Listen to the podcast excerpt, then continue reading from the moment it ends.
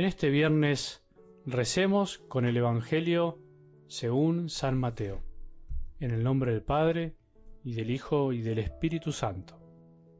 Jesús dijo a los sumos sacerdotes y a los ancianos del pueblo, Escuchen otra parábola. Un hombre poseía una tierra y allí plantó una viña. La cercó, cavó un lagar y construyó una torre de vigilancia. Después la arrendó a unos viñadores y se fue al extranjero. Cuando llegó el tiempo de la vendimia, envió a sus servidores para percibir los frutos. Pero los viñadores se apoderaron de ellos y a uno lo golpearon, a otro lo mataron y al tercero lo apedrearon. El propietario volvió a enviar a otros servidores, el mayor número que los primeros, pero los trataron de la misma manera. Finalmente les envió a su propio hijo pensando, respetarán a mi hijo. Pero al verlo los viñadores se dijeron, Este es el heredero, vamos a matarlo para quedarnos con su herencia. Y apoderándose de él, lo arrojaron fuera de la viña y lo mataron. Cuando vuelva el dueño, ¿qué les parece que hará con aquellos viñadores? Le respondieron, acabará con esos miserables y arrendará la viña a otros que le entregarán el fruto a su debido tiempo. Jesús agregó, ¿no han leído nunca en la Escritura la piedra que los constructores rechazaron ha llegado a ser la piedra angular? ¿Esta es la obra del Señor admirable a nuestros ojos? Por eso les digo que el reino de Dios les será quitado a ustedes para ser entregado a un pueblo que le hará producir sus frutos. Los sumos sacerdotes y los fariseos al oír estas palabras, comprendieron que se refería a ellos. Entonces buscaron el modo de detenerlo, pero temían a la multitud que lo consideraba un profeta. Palabra del Señor.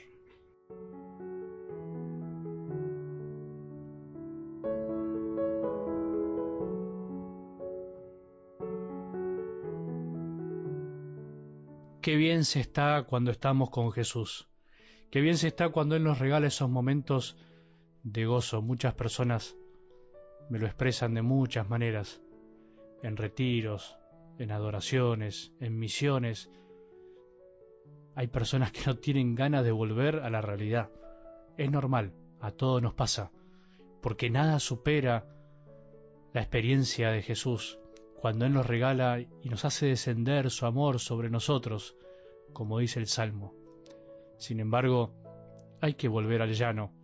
Sin embargo, cuando Jesús nos lleva a esa montaña para experimentar su amor, es simplemente para que tengamos fuerzas para caminar. Por eso no podemos vivir de esos gozos. No podemos desilusionarnos cuando la fe se vuelve dura.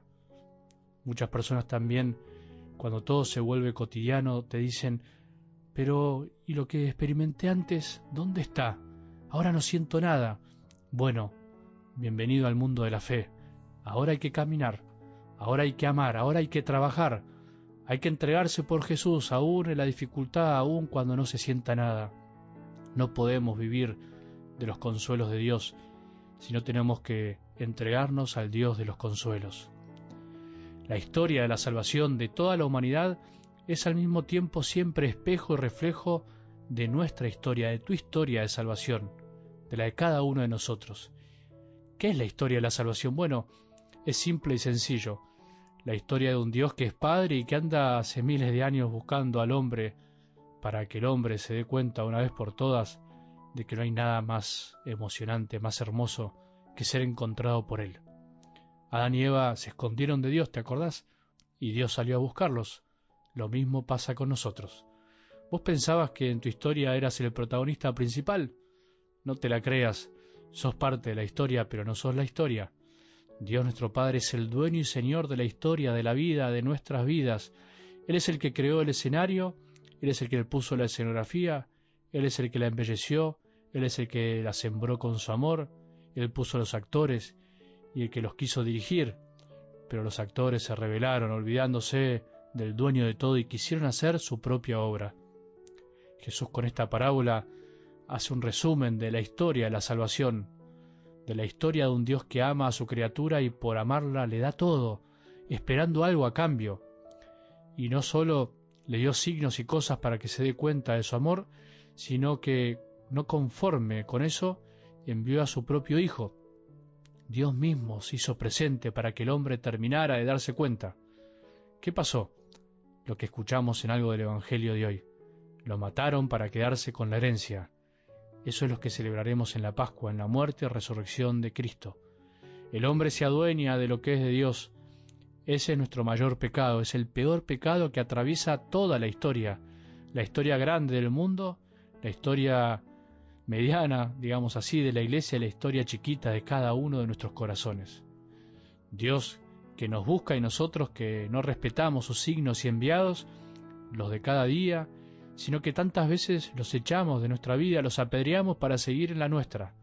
Esta historia se repite una y otra vez cuando no somos fieles al amor de Jesús, cuando no dejamos entrar a Él para recoger los frutos que le corresponden.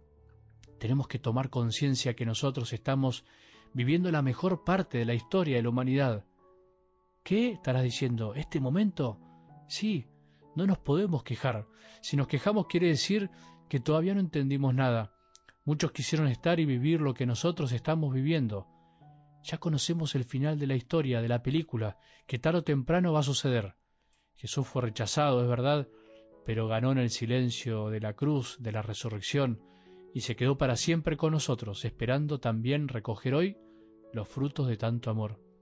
El rechazo de los hombres de ese tiempo y de nosotros se transformó en el mayor triunfo de un Dios bastante particular, que hizo y hace lo inimaginable. En lo concreto, tratemos de darnos cuenta en cada cosa que no podemos negarle a Dios lo que es suyo, no podemos negarle al Padre lo que es suyo, nuestro corazón. Todo es por Él, de Él y para Él, tu corazón y el mío. Y en la historia de este día concreto del que nos toca vivir ahora, hay que dejarle encontrar a Él nuestro corazón, dejarse encontrar por Él que nos busca, no rechazar los enviados de Dios, tantos signos cada día y para eso hay que estar atentos. Que no nos pase lo del rico de la parábola de ayer, que se adueñó de los bienes que había recibido y no supo compartirlos. Después ya no habrá tiempo.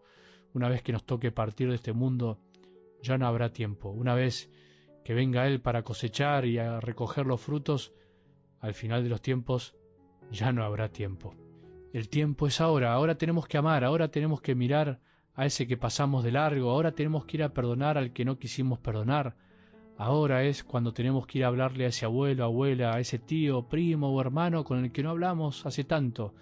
Es ahora, es hoy. Aprovechemos este día para que Jesús se haga presente en nuestras vidas y con su amor nos ayude a descubrir el amor que a veces tenemos guardado y no queremos entregar.